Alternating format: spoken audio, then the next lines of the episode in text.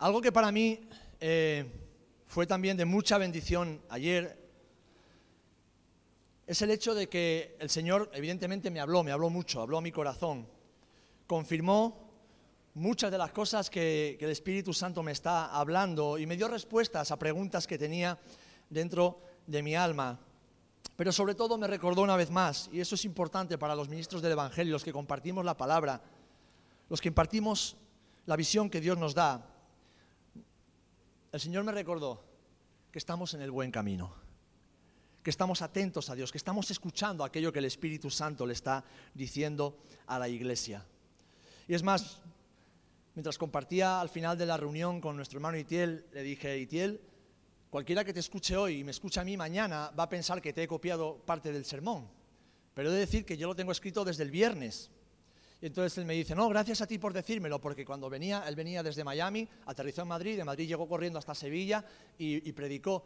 Venía con, temor porque no sabía si era esto lo que el Señor me quería o quería que os dijera. Y que tú vengas y me digas que vas a hablar de lo mismo mañana en tu iglesia, quiere decir que el Señor está hablando lo mismo a su iglesia. Así que Dios me bendijo mucho y, yo quiero compartir algo, hermanos y hermanas, que para algunos va a ser alentador, para otros tal vez desconcertante y para quizás unos pocos va a ser aterrador. Va a ser aterrador. Quiero que me pongáis por favor el título de la predicación, está en, el cartel, en los anuncios, y vamos a leer todos juntos en Lucas capítulo 11. Lucas capítulo 11. Y es un mensaje que va en línea con lo que el Señor nos está hablando, no solamente este año con la palabra pastoral, sino que nos lleva hablando en los últimos años como iglesia. Lucas capítulo 11, versículo 14 en adelante. Dice así la palabra del Señor. Estaba Jesús echando fuera un demonio que era mudo, y aconteció que salido el demonio, el mudo habló y la gente se maravilló. Pero algunos de ellos decían, por Belcebú, príncipe de los demonios, echa fuera a los demonios. Otros, para tentarle, le pedían señal del cielo. Mas él, conociendo los pensamientos de ellos, les dijo, todo reino dividido contra sí mismo es asolado, y una casa dividida contra sí misma cae. Y si también Satanás está dividido contra sí mismo, ¿cómo permanecerá su reino? Ya que decís que por Belcebú echo yo fuera los demonios. Pues si yo echo fuera los demonios por Belcebú, vuestros hijos, ¿por quién los echan? Por tanto, ellos serán vuestros jueces. Mas si por el dedo de Dios echo yo fuera los demonios, ciertamente el reino de Dios ha llegado a vosotros. Cuando el hombre fuerte armado guarda su palacio, en paz está lo que posee. Pero cuando viene otro más fuerte que él y le vence, le quita todas sus armas en que confiaba y reparte el botín. Y termina el verso 23. El que conmigo, el que no es conmigo, contra mí es. Y el que conmigo no recoge, desparrama. Que el Señor bendiga su palabra. Padre, en tu nombre, nos acercamos a tu palabra con temor, con temblor y con reverencia, Señor porque tu palabra es la verdad, la única verdad. Tu palabra es eterna. Tu palabra es como una espada de dos filos que penetra hasta lo más profundo de nuestras vidas. Tu palabra nos expone, tu palabra nos desnuda, Señor. Y tu palabra nos alienta, nos instruye. Tu palabra, Señor, es nuestra vida. Así que permite que esa vida sea impartida en nuestros corazones, en nuestras almas, en nuestras mentes, en este día, para seguir adelante con los ojos puestos en ti, Señor, hasta que tú vuelvas. En el nombre de Jesús. Amén. Y amén. Amén. Gloria al Señor. Hay un viejo refrán que dice, divide y vencerás. Divide y vencerás. Este refrán se puede aplicar a las luchas que hay entre las naciones, a las guerras, a las disputas entre amigos o a los conflictos familiares. Todo buen estratega sabe que una nación que está dividida internamente es débil, es frágil. Sabe que un equipo, una familia o un matrimonio que está dividido en sí mismo fracasarán. Y todo estratega sabe que aquel que causa división es el mentiroso y padre de mentira. Es decir, Satanás. Satanás es el mejor estratega de todos, sin contar a Dios, evidentemente. Hablo de todo ser creado. ¿Por qué? Porque lleva miles de años observando, miles de, miles de años conociendo cómo es el ser humano. Es más, su mejor arma es la misma y no ha cambiado desde el principio de los tiempos. Es el engaño. Satanás engañó a Eva, engañó a Adán y fueron divididos, uno del otro y de Dios. Satanás engañó a Aarón y a Miriam y fueron divididos, separados de su hermano. Satanás engañó al pueblo de Israel y fue dividido en dos naciones. ¿Y cuántas congregaciones a lo largo de la historia, incluso la propia iglesia en general, no ha sufrido escisiones, particiones, divisiones por culpa del engaño, la mentira, aquello que parece verdad, pero que no lo es. Fijaros qué sutil es esta mentira, que muchos hoy creen que no necesitan a Dios para ser salvos, creen que no necesitan a Jesucristo para ser salvos, creen que no necesitan arrepentirse de sus pecados para ser salvos. Y se lo creen. Están divididos del cuerpo, están separados de Cristo, pero creen que están bien a cuentas con Dios. Porque se han creído una mentira. Muchos creen que por venir a la iglesia, aunque vivan una vida completamente mundana y alejada de Dios, son salvos que por venir aquí de vez en cuando, levantar las manos, cantar canciones o hacer algo incluso dentro de la iglesia, son salvos. No, no, porque dentro de sí están divididos, divididos del cuerpo y divididos de la cabeza.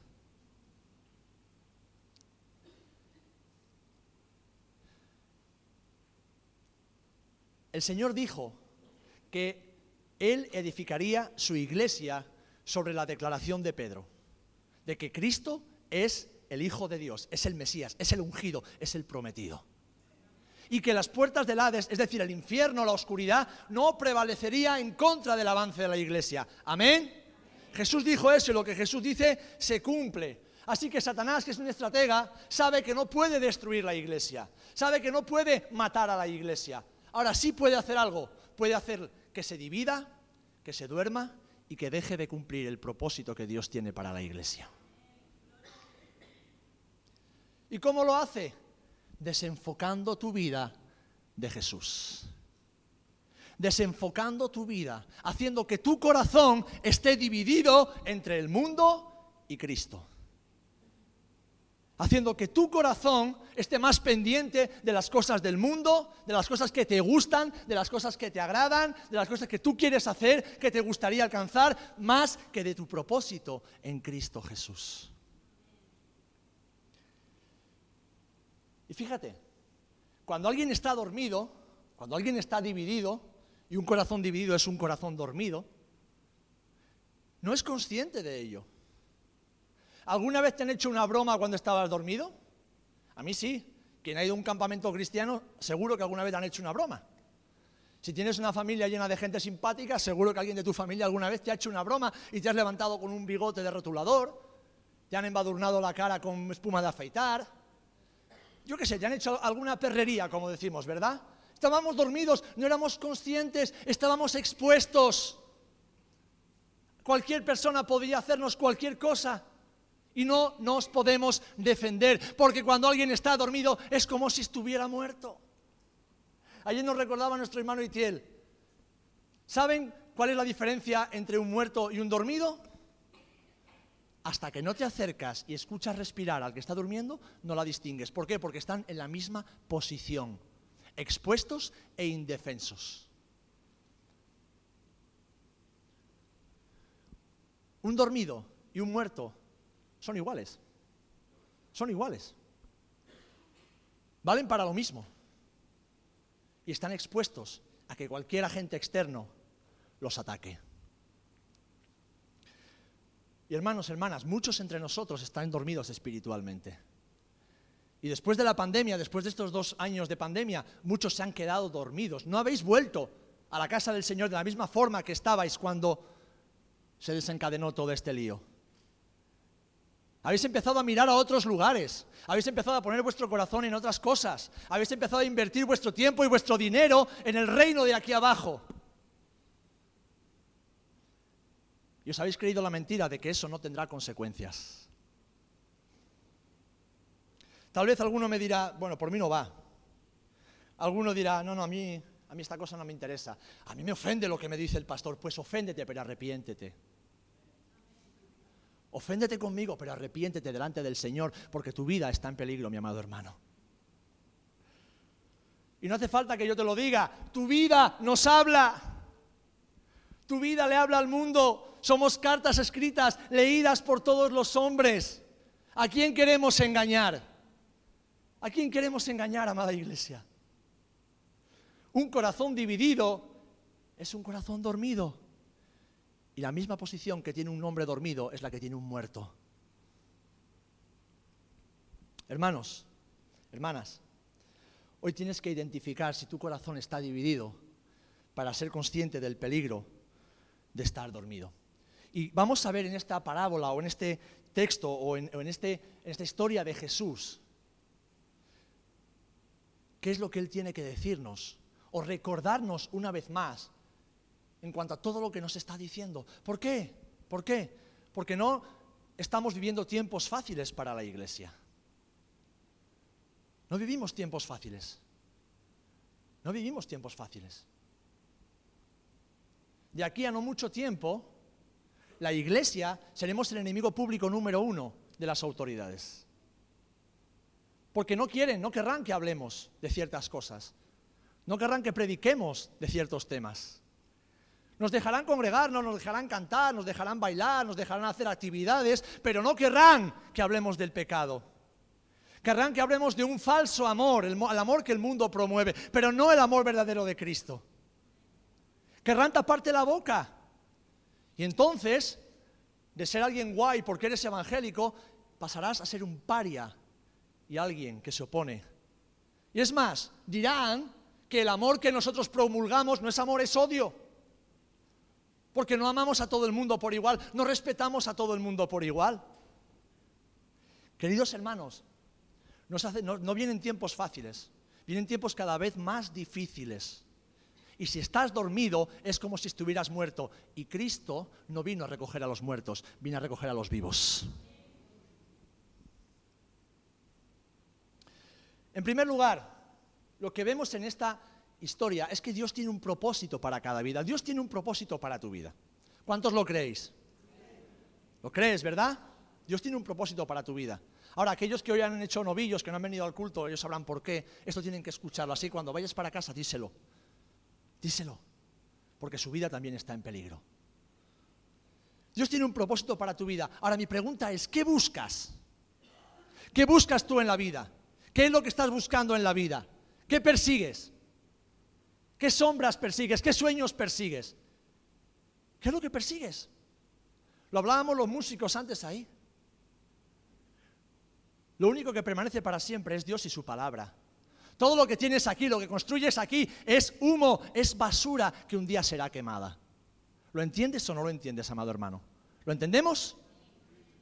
¿Lo entendemos? ¿Sabes que tus tierras, tu casa, tu coche, todo eso no te lo vas a llevar a ninguna parte? ¿Sabes que el dinero que puedas acumular en el banco no te lo vas a llevar a ninguna parte? ¿Sabes que los deleites del mundo que disfrutas ahora no te los vas a llevar a ninguna parte y no van a edificar tu vida? No, no. ¿Sabes que todo lo que haces que no sea para la gloria de Dios te será tenido en cuenta cuando estés delante de Dios? ¿Lo sabes? ¿Cuántos le habéis entregado vuestra vida a Cristo? Pues déjame recordarte que tu vida no te pertenece, no puedes hacer lo que te dé la gana con ella. Te lo voy a repetir. Tu vida no te pertenece, no puedes hacer lo que te dé la gana con ella. Le pertenece a Cristo. A no ser que estés dividido y tu corazón no le pertenezca completamente a Cristo. Hermanos, ¿qué buscáis? ¿Qué buscamos? Os voy a contar una historia. Dice que se encontraron en un banquete un misionero y un comerciante. Ambos habían vivido muchos años en la India.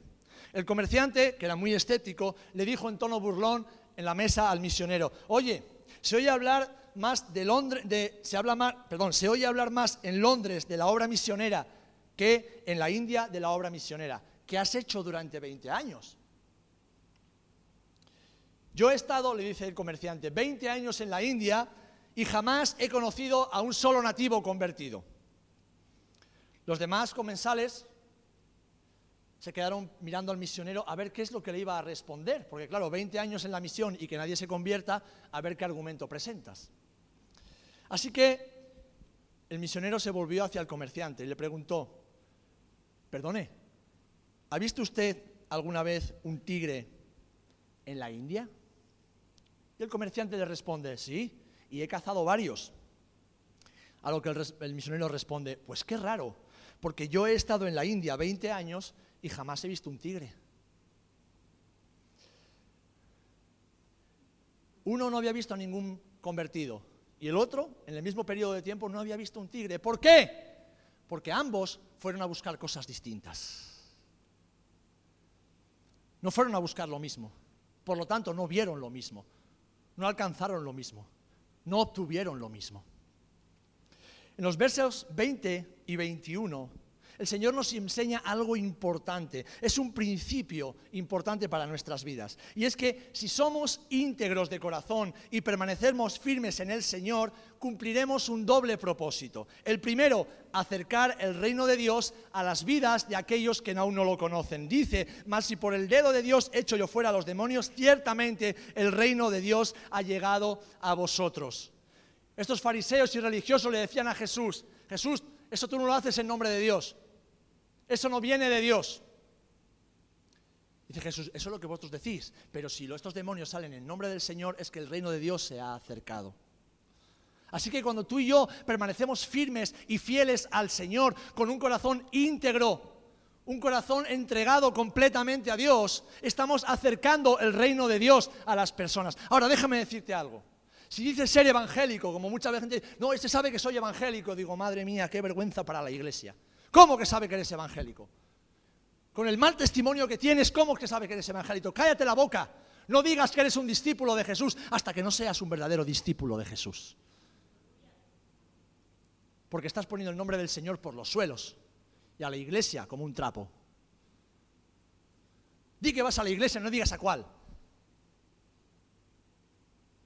Pero no manches mi testimonio ni el testimonio de la iglesia, diciendo que eres evangélico y comportándote como un mundano viviendo como alguien de la calle, pensando que estás despierto cuando estás dormido y estando dormido estás muerto.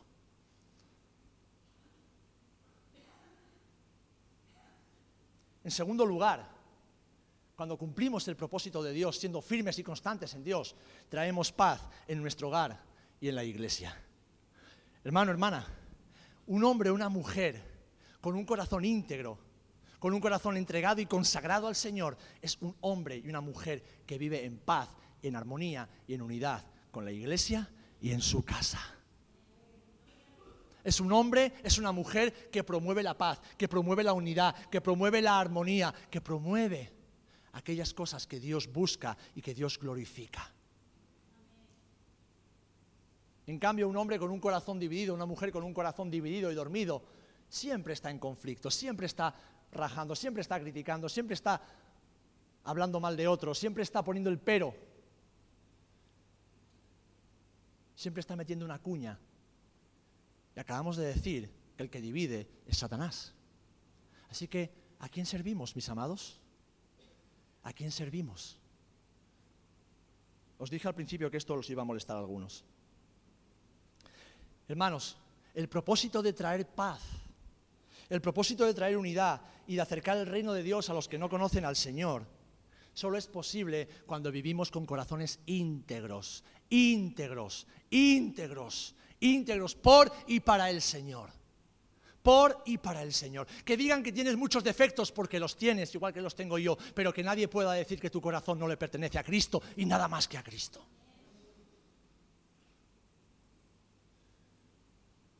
Que digan que fallas más que una escopeta de feria, pero que nadie pueda decir que no eres una persona entregada en cuerpo, alma, espíritu, mente y todo al Señor que te ha salvado. Y sabes, tu vida me habla, no hace falta que me digas lo contrario. Tu vida le habla al que está a tu lado. No hace falta que intentes engañar a nadie.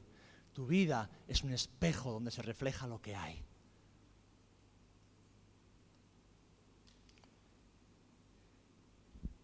El apóstol Pablo le dijo a los corintios, hermanos míos amados, estad firmes y constantes.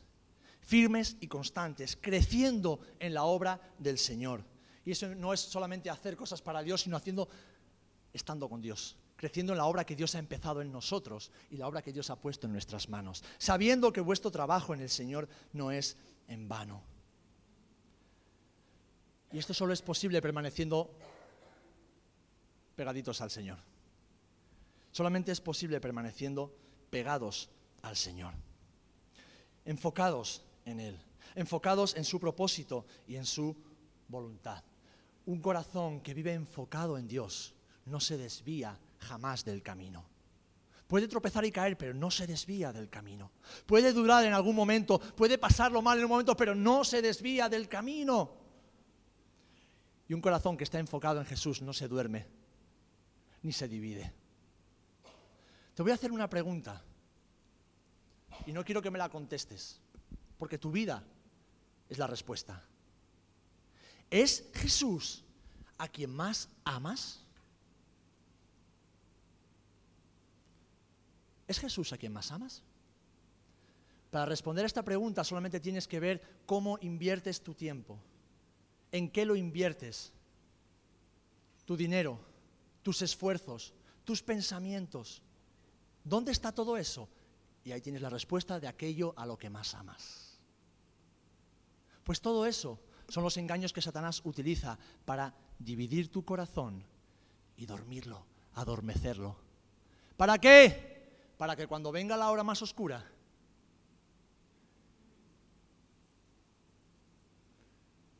¿cómo vas a escuchar la voz del Señor si estás dormido? ¿Cómo vas a escuchar lo que Dios te está diciendo si estás dormido? Si rechazas la palabra, profética que Dios te está lanzando desde hace ya mucho tiempo. Hermanos, hermanas, tanto el misionero como el comerciante fueron a la India, pasaron 20 años en la India, pero buscaban cosas diferentes. Y la palabra nos enseña que no podemos servir a dos señores a la vez. No podemos servir al mundo y servir a Cristo. O servimos a uno y vivimos para ese, o servimos a Cristo y vivimos totalmente para Él. Amén. Así que si has conocido a Jesús y vives con el corazón dividido, te voy a decir una frase que te va a sonar chirriante y tal vez te vaya a molestar, pero moléstate y después arrepiéntete. Si has conocido a Jesús y has retomado viejos hábitos que tenías antes de conocer a Jesús, si has conocido a Jesús, le has entregado tu vida y estás pensando como pensabas antes de conocer a Jesús, y estás haciendo cosas que hacías antes de conocer a Jesús, eres el más desgraciado de los creyentes sobre la faz de la tierra. Eres un desgraciado, una desgraciada. ¿Por qué? Porque estás viviendo un Matrix, estás viviendo una doble realidad. Estás viviendo una falsa realidad, estás viviendo una falsa cristiandad, estás viviendo una falsa espiritualidad. Y eso, amados hermanos, escuchadme bien, la Biblia lo condena. No yo, no el pastor, la palabra condena la doblez, condena la falsedad, condena la hipocresía, condena el corazón dividido. Y lo peor de todo es que cuando estamos dormidos no somos conscientes, pensamos que estamos bien. Pensamos que todo va bien. Pensamos que todo está bien a cuentas con el Señor. ¿Recuerdan la parábola? Prediqué hace dos semanas en la iglesia de Filadelfia, que enrota ese texto, Mateo 25, y ayer Itiel predicó exactamente lo mismo, Mateo 25. ¿Recuerdan la parábola de las diez vírgenes? ¿Cuántas se quedaron fuera? Cinco, la mitad. Pero es que un poquito antes Jesús está enseñando acerca de los últimos tiempos, en Mateo 24. Y dice que dos estarán en el campo y que dice, uno será llevado y el otro se quedará. Dos estarán moliendo y uno será llevado, el otro se quedará. Dos estarán durmiendo en la misma casa, uno será llevado, el otro se quedará. ¿Sabe lo que nos está diciendo Jesús? Que en los últimos tiempos la mitad de la iglesia estará dormida. La mitad de la iglesia estará en las cosas de aquí abajo y se quedará. ¡Qué tragedia! ¿Ven cómo es importante lo que el Señor le está diciendo? Y la pregunta es, ¿a qué grupo perteneces? Porque tal vez si sigues viviendo como hasta ahora, no seas del grupo que será tomado, y sí de los que se queden. Y el Señor ha venido, y yo vengo en su nombre para advertirte de que si estás dormido, estás en peligro, estás en peligro, estás en peligro. Y a mí Dios no me ha llamado a decirte lo que quieres escuchar, sino lo que necesitas escuchar. Porque Dios te ama, yo te amo, y yo no quiero echar a nadie de menos en el cielo. Pero es que nada te vale haber nacido en una iglesia evangélica, haber nacido en una familia evangélica, decir que eres evangélico y venir al culto de vez en cuando, si tu vida no está entregada completamente a Cristo, no estás rendido a Él, viviendo en su voluntad, estás en peligro. Tan difícil es de entender esto, amada iglesia. Tan engañados estamos. Lo venimos hablando mi esposa y yo en los últimos meses.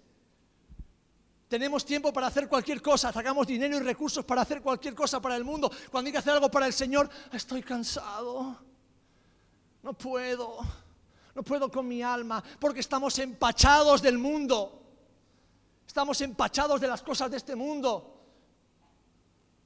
Estamos empachados de entretenimiento, estamos empachados de feria, de fiesta, de Semana Santa, estamos empachados de todo eso.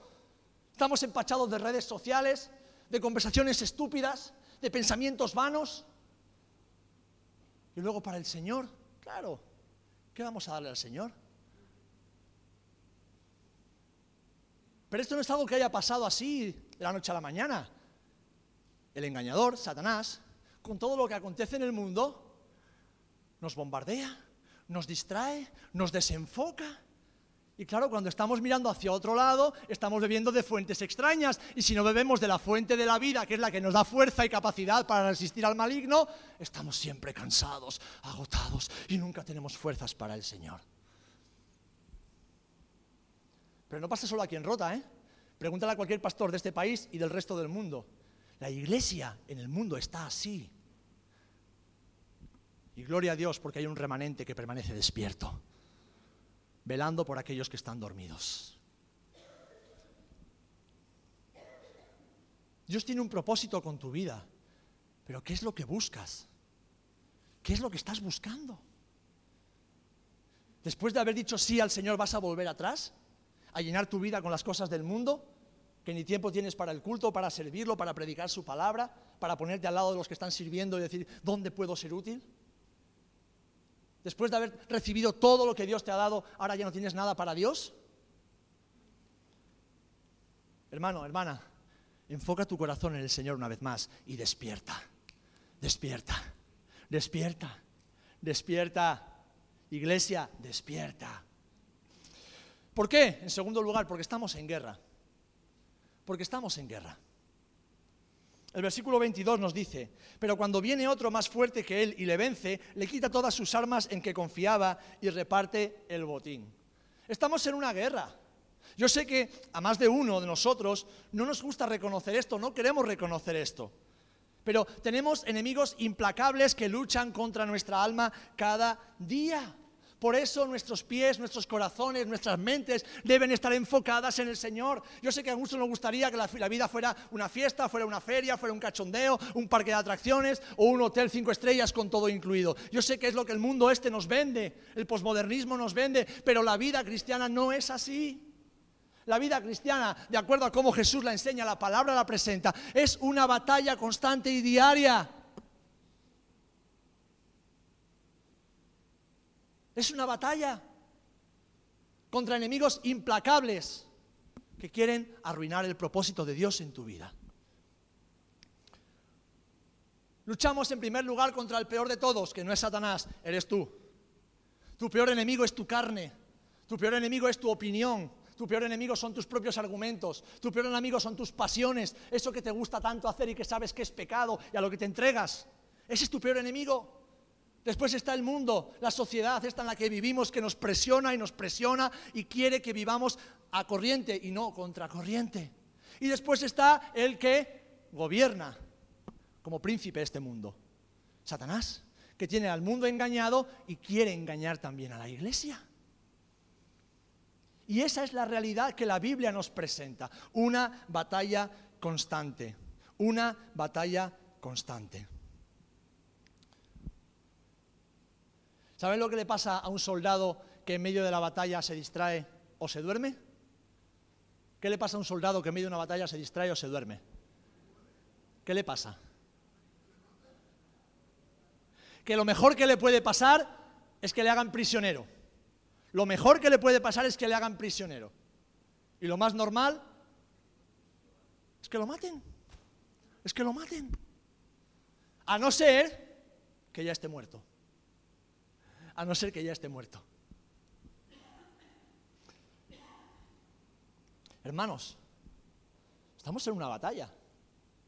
Estamos en una batalla. Yo sé que a nosotros nos gusta celebrar y nos gusta la fiesta, somos evangélicos y somos pentecostales. A nosotros donde no haya una pandereta no hay fiesta, ¿verdad? Celebramos a Jesús, celebramos la victoria que Dios nos ha dado, celebramos su vida, celebramos la cruz y la tumba vacía, celebramos, amén.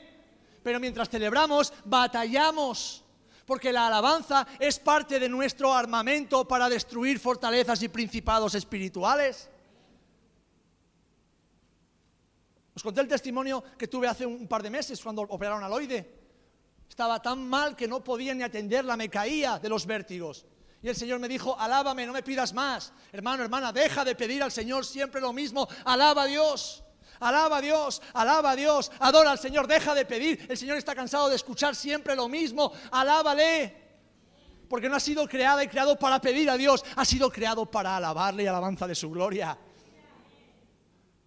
Utiliza las armas que Dios te ha dado y Dios te ha dado la alabanza como un arma poderosa en tu vida. Nos asombramos cuando cada vez hay más gente enferma y venga, y ahora la viruela del mono, pues venga el mono. No teníamos monos bastantes, que ahora también tenemos monos con viruela y viruela con monos. Pero déjame decirte algo. Eso está en la Biblia. ¿De qué te sorprendes? ¿Por qué nos tiramos de los pelos? ¡Ay, cuántas cosas malas pasan! Pero si Jesús lo dijo, pestes en toda la tierra, rumores guerra, guerra y rumores de guerra en toda la tierra, terremotos y catástrofes naturales en toda la tierra, los padres contra los hijos, los hijos contra los padres en toda la tierra, la maldad se multiplicará en toda la tierra, el amor de muchos se enfriará en toda la tierra. Si ya Jesús lo dijo, hermanos, ¿por qué nos sorprendemos? Porque estamos dormidos. Y cuando de repente algo viene y ¡pa! nos pega un sopapo en la cara, ¡oh, qué está pasando! Estamos dormidos.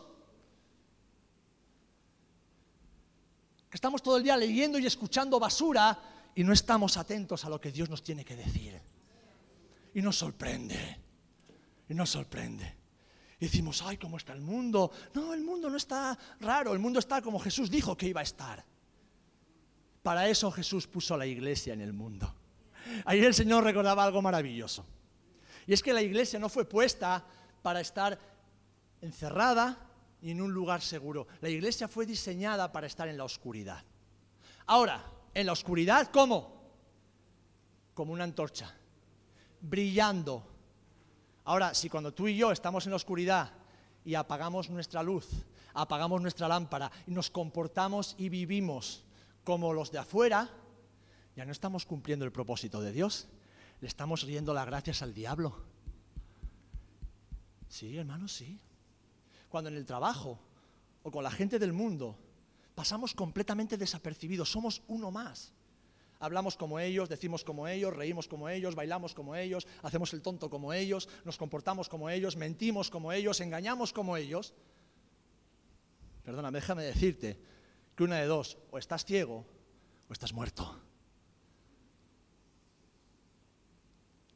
Y el Señor me trae aquí en esta mañana para decirte, hermano, hermana, estás en una guerra, despiértate antes de que sea demasiado tarde. Santiago le dice a la iglesia, tened también vosotros paciencia y afirmad vuestros corazones, porque la venida del Señor está cerca. Hermanos, hermanas, no estamos en una guerra que tengamos que vencer, estamos en una guerra que Jesús ya ha vencido. Jesús ya venció, Jesús peleó y venció por nosotros, Jesús sigue peleando y venciendo por nosotros. Ahora bien, ¿qué guerra estás peleando? ¿Qué guerra estás peleando? ¿La batalla del Señor o tu propia batalla? ¿Qué guerra estás peleando? Porque déjame decirte que el enemigo no hace prisioneros. El enemigo, vino para qué? Para robar, para matar y para destruir. Lo que Satanás quiere es arruinar el propósito de Dios para tu vida. ¿Cómo lo hace? Haciéndote que creas que vivir al margen de la voluntad de Dios te va a ir bien. Y que aún así podrás entrar en el cielo. Y que aún así Dios te va a aplaudir cada decisión que tú tomes. No, perdona. Dios, como hemos escuchado en esta mañana, solamente aprueba aquello que ya ha sido aprobado en el cielo. Dios solamente aprueba que está de acuerdo a su voluntad para tu vida y para mi vida. Dios no aprueba ni bendice aquello que tú decides aquí en la tierra sin haber consultado antes y haber tenido el ok de tu Padre Celestial. Hermanos, Cristo ya ha vencido. El Señor ya ha vencido. Su victoria ha sido total y, definitiva. Y parte de esa victoria, mis amados, es la bendición que el Señor nos ha dado. Jesús nos dice que hemos sido bendecidos con toda bendición espiritual en los lugares celestiales. No busques otra bendición que no sea la que Cristo te da. No busques otra bendición. No dejes que tu corazón carnal, que busca las cosas de aquí abajo, que busca la riqueza, que busca la estabilidad, que busca la fama, el reconocimiento, que busca la diversión, que busca el entretenimiento, que busca no sé qué cosas. No dejes que eso te engañe. Hermanos, hermanas, no se puede comparar la bendición de Dios con ninguna otra bendición. ¿Qué tesoro hay aquí en la tierra que se pueda comparar con la bendición de Cristo? Ayer veníamos hablando David y yo en el coche. Y el Señor me decía, David, bien hecho, bien hecho. ¿Por qué? Porque estás esperando en el Señor y estás donde Dios te quiere, haciendo lo que Dios te pide. Y puede ser que no estés viendo ahora lo que estás deseando en tu corazón, pero si esperas con paciencia y perseveras, lo verás. ¿Por qué? Porque tus ojos están puestos en el reino y no las cosas de aquí abajo. Y se lo dije mientras hablábamos como dos amigos, pero yo sé que era una palabra profética para su vida. De que Dios nunca llega tarde. Señor nunca llega tarde. Ahora, Dios no juega, ¿eh? Dios no juega. Dios no juega. Si alguno piensa que ser cristiano, venir a la iglesia es un jueguecito de niños, déjame decirte que no es un juego. Los músicos hablábamos antes de pasar a, a la alabanza, precisamente de esto. ¿Cuántas personas se han convertido a lo largo de los años y han empezado a jugar con el Evangelio. Y han querido servir a Dios y a las riquezas. Y han querido jugar a ser siervos de Dios y ser empresarios de éxito. Y han querido jugar a un pie aquí y otro pie allá. Pues saben, yo los conozco así. Y ninguno está aquí dentro hoy. Y lo digo con dolor. Y lo digo con dolor. Pues si pasó en el pasado, déjame decirte, no es una profecía, es sentido común, volverá a pasar si no hay arrepentimiento de corazón.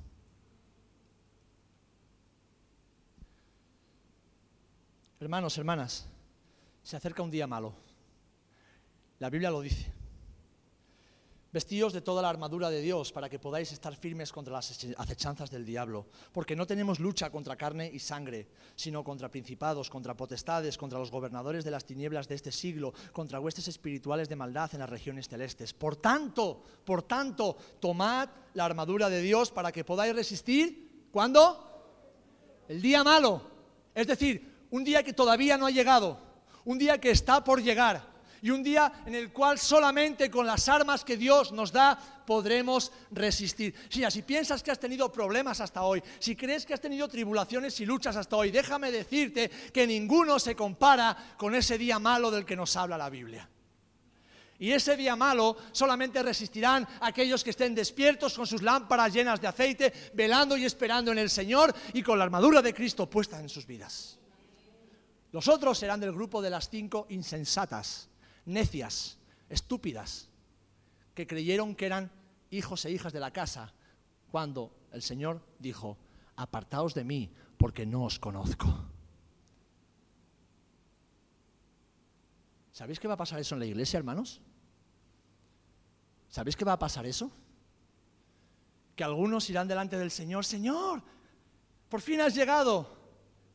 Hombres y mujeres que se han pasado la vida en la iglesia, yendo a los cultos, haciendo cosas para Dios, llegarán, Señor, por fin has llegado. Y Jesús dirá, pero ¿quiénes sois?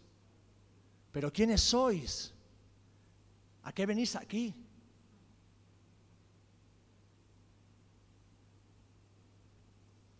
¿Ven cómo no es un juego, hermanos? ¿Ven cómo no es un juego? Nuestra batalla es del Señor. Él pelea por nosotros y nosotros luchamos en su nombre. Así que hermanos, hermanas, enfoquemos nuestro corazón en Él y descansemos en su victoria. Y esto solo es posible con un corazón íntegro y confiado en el Señor. Confiado en Él y nada más que en Él. Y por último, dice el versículo 23, el que no es conmigo, contra mí es. El que no es conmigo, contra mí es. Y el que conmigo no recoge, desparrama. Y te hago una pregunta.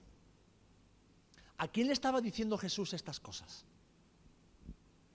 ¿A los gentiles que no conocían la ley? ¿A los incrédulos que no conocían la palabra de Dios? Jesús le estaba diciendo, si no estás conmigo, estás contra mí. Si no recoges conmigo, desparramas. Se lo estaba diciendo a la iglesia. Es decir, a los religiosos, a los que conocían la Biblia, a los que conocían la Torá. ¿A cuántos el Señor os ha bendecido en vuestra vida? ¿Y qué has hecho con la bendición de Dios? ¿Qué estás haciendo con las bendiciones de Dios? El Señor te ha dado dones y talentos. ¿Qué estás haciendo con esos dones y talentos? ¿Qué estás haciendo con esos dones y talentos que Dios te ha dado? ¿Dónde están? ¿Dónde están?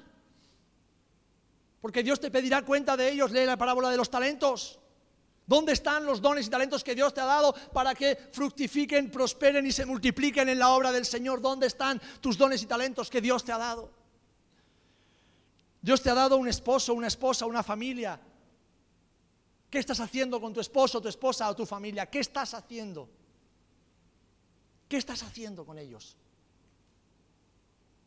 ¿A quién estáis sirviendo como familia? ¿En qué invertís vuestro tiempo, vuestros recursos y vuestro corazón como familia? Dios os pedirá cuenta de ellos. Dios te ha bendecido económicamente o con un trabajo. Y la pregunta es, ¿glorificas a Dios en tu trabajo, con tu trabajo y con lo que Dios te ha dado? ¿O eres como Ananías y Zafira, que se guardan una parte, pero se presentan íntegros delante de la iglesia? ¿Esto es el diezmo? Sí, sí, sí, es el diezmo. ¿Esto es la ofrenda de lo que Dios te ha pedido? Sí, sí, sí, es la ofrenda de lo que Dios me ha pedido. Hermanos, ¿a quién queremos engañar? ¿A quién queremos engañar? Mientras tu dinero sea tuyo, tu corazón no le pertenece a Dios.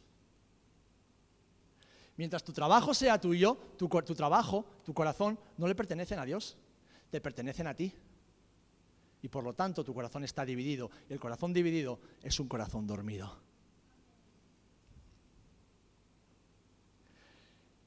¿Sabéis cómo prueba Dios a sus hijos? Él no los mete en tentación. La tentación viene solo, no la buscamos. Él no manda pruebas para ver de qué pasta estamos hechos. ¿Sabéis cómo prueba Dios a sus hijos? ¿Sabéis? Y alguien dirá, ¿qué tiene que ver el dinero? Claro que sí. Porque el principio de todos los males es el amor al dinero. Es el amor al dinero.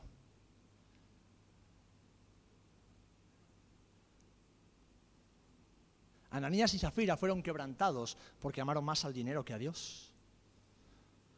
Balaam fue quebrantado porque amó el dinero. Judas fue quebrantado porque amaba el dinero. Y tú, si no le entregas tu dinero a Cristo, serás quebrantado como uno de ellos. Y esto es gracia. Y esto es Nuevo Testamento, porque Jesús enseñó acerca de esto. Los apóstoles enseñaron acerca de esto. Y no se trata de dinero, se trata de corazón. ¿Qué estás haciendo con la bendición que Dios te ha dado? Hoy hemos orado por Elías y Natalia. Estoy harto de ver a jóvenes que oran por la bendición de una, de una novia o un novio y en cuanto tienen novio o novia desaparecen de la iglesia. Dejan de servir. Se van a otras cosas. o se abandonan al pecado y a la fornicación. Pero ¿qué haces con la bendición que Dios te ha dado? Un corazón dividido es un corazón dormido. Y un corazón dormido está muerto. Hermanos, hermanas, la palabra nos enseña que somos receptores y beneficiados de las, beneficiarios de las bendiciones de Dios por medio de Jesús. Efesios 1.3 dice algo maravilloso. Bendito sea el Dios y Padre de nuestro Señor Jesucristo que nos bendijo con toda bendición espiritual. ¿Dónde? En los lugares celestiales, porque es ahí donde está nuestra verdadera bendición. Es ahí. Antes Juan decía una cosa muy interesante, cuando hablábamos precisamente de esto. Y se lo decía a los chicos más jóvenes. Ya, ya, pero la bendición de Dios no es que tenga más dinero o menos dinero, que la empresa me vaya bien o me vaya mal. La bendición es estar firme en el Señor. Porque la vida da muchas vueltas y hoy tengo una buena empresa y mañana tal vez no la tenga. ¿Qué es que Dios ha dejado de bendecirme? No, Dios sigue siendo Dios. Y Él sigue bendiciendo. Pero ¿qué estás haciendo con la bendición que Dios te ha dado? ¿Qué estás haciendo con todo lo que Dios ha puesto en tus manos? Las personas, los talentos, los recursos, el tiempo, ¿qué estás haciendo? Porque si no estás recogiendo con Jesús, Jesús mismo te dice, estás desparramando. Si no estás del lado de Jesús, estás en contra de Jesús. Y hay de aquellos que se enfrenten a Jesús, dentro o fuera de la iglesia. Yo temo por muchos de mis hermanos o aquellos que dicen ser mis hermanos. Temo y oro cada día porque sus vidas no reflejan en nada la obra de Cristo. Y temo, temo y clamo y le pido al Señor que haga algo en sus vidas. Porque sé que un día puede ser demasiado tarde. Dios ha puesto tesoros en nuestras manos y nos ha bendecido. Pero un corazón dividido desparrama. ¿Saben por qué muchas veces tenemos problemas económicos? Porque nuestro corazón está dividido y desparramamos todo el tiempo. Desparramamos. Nuestra economía, nuestro trabajo no está sujeto a la soberanía de Cristo. Nuestras familias como familia no están sujetas a la soberanía de Cristo. Nuestras decisiones no están sujetas a la soberanía de Cristo. Y entonces, cuando llega el tiempo de la siembra, no hay nada, hemos desparramado. Hermanos, hermanas, un corazón dividido es un corazón que le pertenece al mundo y por lo tanto desparrama y no puede caminar cerca de Jesús. Un corazón dividido es un corazón dormido. ¿Estáis de acuerdo conmigo en que vivimos tiempos oscuros, verdad? Vivimos tiempos oscuros. Y todavía vendrán tiempos aún más oscuros. Y tu estilo de vida, el de muchos de vosotros, no os permitirá sosteneros en pie en ese momento si no os arrepentís y no cambiáis de caminar, no cambiáis de dirección. Cada uno que lo tome lo suyo, porque no señalo a nadie, me señalo a mí mismo. Vuestro estilo de vida no os permitirá permanecer si no cambiáis, si no os despertáis, si no enfocáis vuestro corazón, vuestros pensamientos, vuestra mente en Cristo y nada más que en Él. Es hora de despertar, mis amados.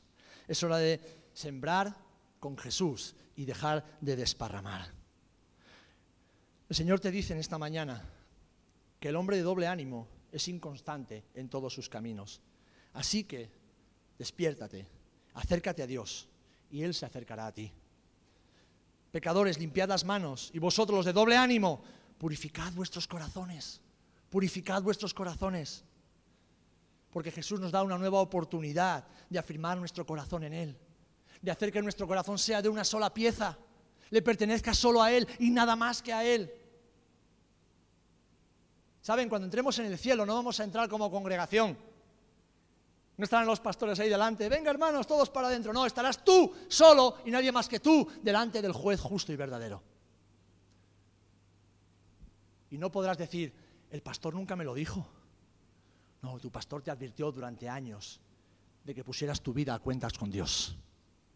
El pastor te advirtió durante años de que despertaras, de que dejaras de vivir para el mundo y para ti, de que dejaras de soñar una utopía que pusieras tus pies firmes sobre la roca, que dejaras de pecar, te santificaras para tu Dios. El pastor te lo ha dicho durante años. Llevo nueve años diciendo lo mismo prácticamente.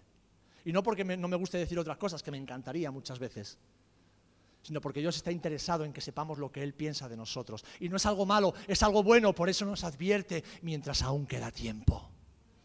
mientras aún queda tiempo. Queridos hermanos, ¿dónde está nuestro corazón?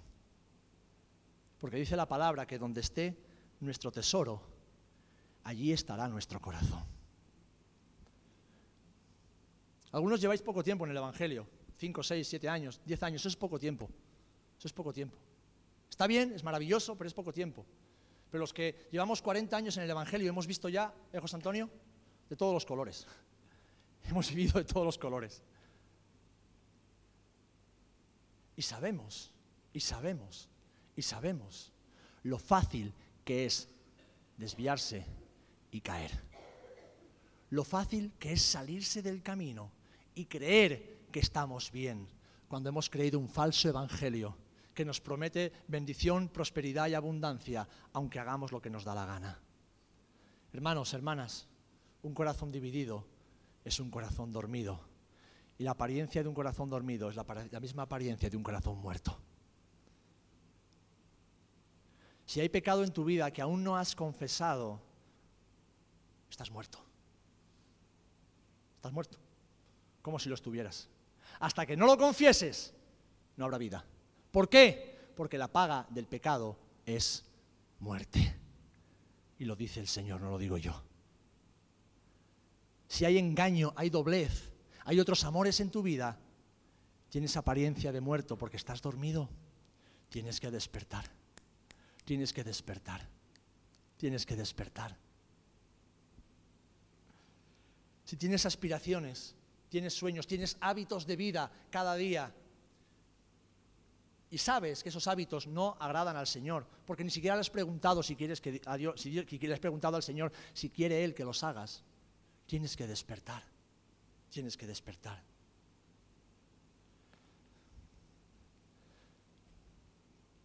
¿Saben de lo que estoy seguro? De que Cristo viene pronto.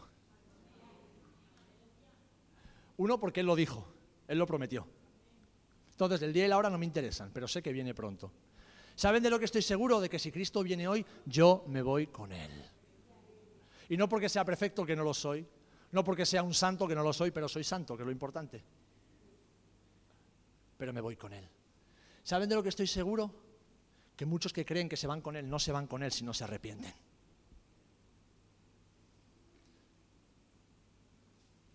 Hermanos, hermanas, todo lo que ha pasado en estos últimos dos años es un anticipo de lo que vendrá en los próximos años. Y si con este anticipo, que es un poquito, muchos se han quedado dormidos, solamente piensa en tu vida, ¿cómo era tu vida hace dos años?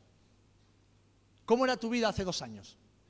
Muchos de ustedes estabais aquí trabajando, sirviendo, implicados en la obra. No faltaban a un culto de oración. Había una vigilia, venían a la vigilia. Había que ofrendar, ofrendaban los primeros. Había que hacer algo de evangelismo los primeros. Y muchos de esos habéis desaparecido. Venís el domingo y gracias. Y gracias. Siempre tenéis otras cosas mejores que hacer. Pues si con este pequeñito zarandeo que el Señor ha permitido, algunos os habéis quedado así, imaginaros cuando venga la hora más oscura que la tierra aún está esperando. ¿Qué va a ser de nosotros? ¿Qué va a ser de nosotros? Ahora bien, como yo os amo, os amo más de lo que podáis imaginar os amo más de lo que podáis incluso pensar. Y porque os amo, soy honesto. Y os predico la palabra y solamente la palabra. Porque os amo, os digo, hermanos, hermanas, y aquellos que aparentáis serlo y aún no lo sois, arrepentíos, despertad y afirmad vuestros corazones. Afirmad vuestros corazones. A mí me podéis engañar y seguramente lo haréis, pero al Señor no le engañamos. Él sabe lo que estamos haciendo con nuestra vida. Él sabe lo que estamos haciendo con nuestro dinero. Él sabe lo que estamos haciendo con nuestras casas, con los talentos, con nuestro tiempo. Él lo sabe todo. Él lo sabe todo. Un corazón dividido es un corazón dormido. Y la posición y apariencia de un hombre dormido es la misma que la de un muerto. Sí, como lo dijo el Señor citando, o lo dijo Pablo citando a Jeremías, o Isaías, no recuerdo bien. Despiértate tú que duermes y te alumbrará Cristo. Despiértate entre los muertos tú que duermes y te alumbrará Cristo. Y por último, también sé una cosa, y esa es mi paz y mi tranquilidad, que el día que Cristo venga y me pida cuentas, me reñirá por muchas cosas porque hago muchas cosas mal, pero habrá una que me dirá, bien, Serafín, le dijiste a mis hermanos la verdad. Y ahora la pelota está en tu tejado. Está en tu tejado. ¿Qué vas a hacer con tu vida? ¿Qué vas a hacer? ¿Vas a seguir apedreando al profeta? ¿Vas a seguir rechazando el mensaje profético? ¿Vas a seguir haciendo como que no pasa nada? ¿O te vas a poner delante del Señor y vas a decir, Señor, es verdad, tengo muchos amores, tengo muchos amantes, amo mucho las cosas de aquí abajo, me gustan mucho las cosas de aquí abajo. Me gusta el entretenimiento, me gusta la fiesta, me gusta el cachondeo, me gusta beber, me gusta decir palabrotas, me gusta ver cosas guarras, me gusta robar, me gusta mentir, me gusta engañar a los demás, me gusta aparentar algo que no soy, pero me arrepiento, pero me arrepiento, pero me arrepiento.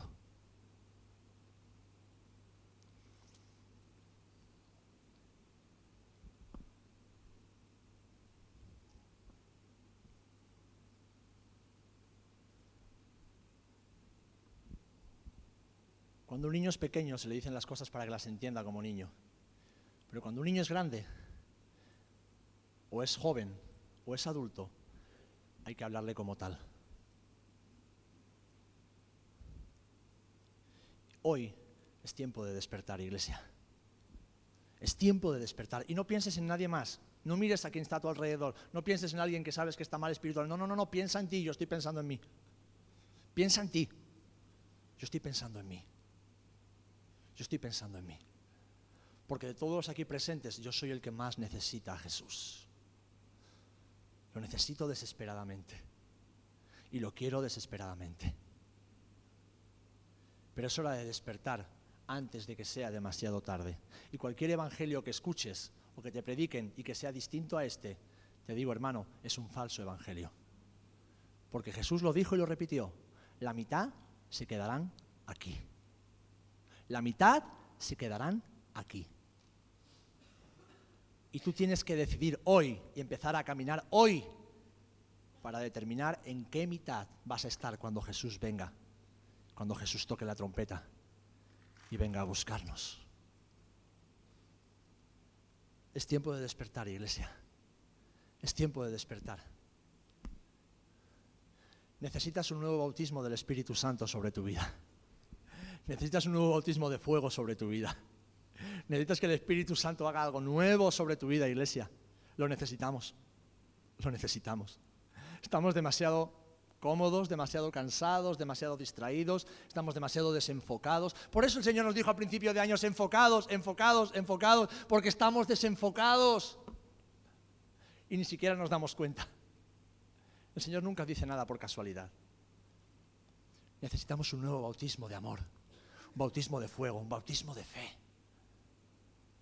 Necesitamos el fuego del Espíritu Santo, porque llegará un día, y hermanos, hermanas, tal vez los más ancianos no lo vean, pero los que todavía andamos por los 40 y sobre todo los de abajo, llegará un día en este país, hermanos y hermanas, en que se nos va a prohibir predicar el Evangelio.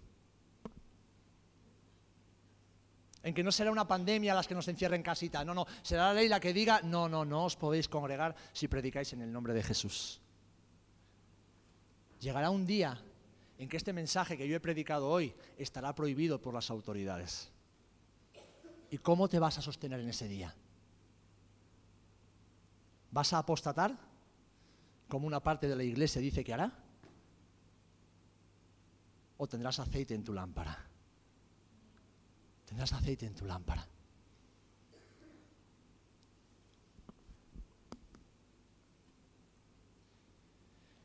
Llegará un día, amados, en que se levantará una falsa iglesia. Se levantará una falsa religión que querrá tener a todo el mundo contento con tal de que no se predique en el nombre de Jesús, con tal de que no se hagan las cosas en el nombre de Jesús, con tal de que no digamos la verdad. Y ese día no está lejos. Déjense de ver tonterías en las redes sociales y póngase a leer la Biblia y discernir los tiempos. Todo lo que estamos viviendo está en la escritura, no está en la página de Shane, hermanas. Que sé que se la pasan mirando Shane todo el tiempo. ¿Por qué os reís? Os hace gracia, ¿eh? Pensé que el pastor es tonto, tengo una mujer y una hija. Y escucho las conversaciones entre las hermanas. Mírala de vez en cuando, compren algo interesante, no compren trapitos feos, ni que le quedan demasiado estrechos. Que su cuerpo es suyo, los demás no tenemos por qué verlo. Hermanos, dejen de mirar los periódicos deportivos, interesarse por chorradas y por tonterías. Dejen de pasar historias en Instagram y las redes sociales. Ahí no está escrito lo que va a suceder, está en la Biblia. Y está pasando delante de nuestros ojos. Y muchos están dormidos. Están dormidos. Así que vamos a orar. Vamos a orar. Vamos a orar. Si eres de los que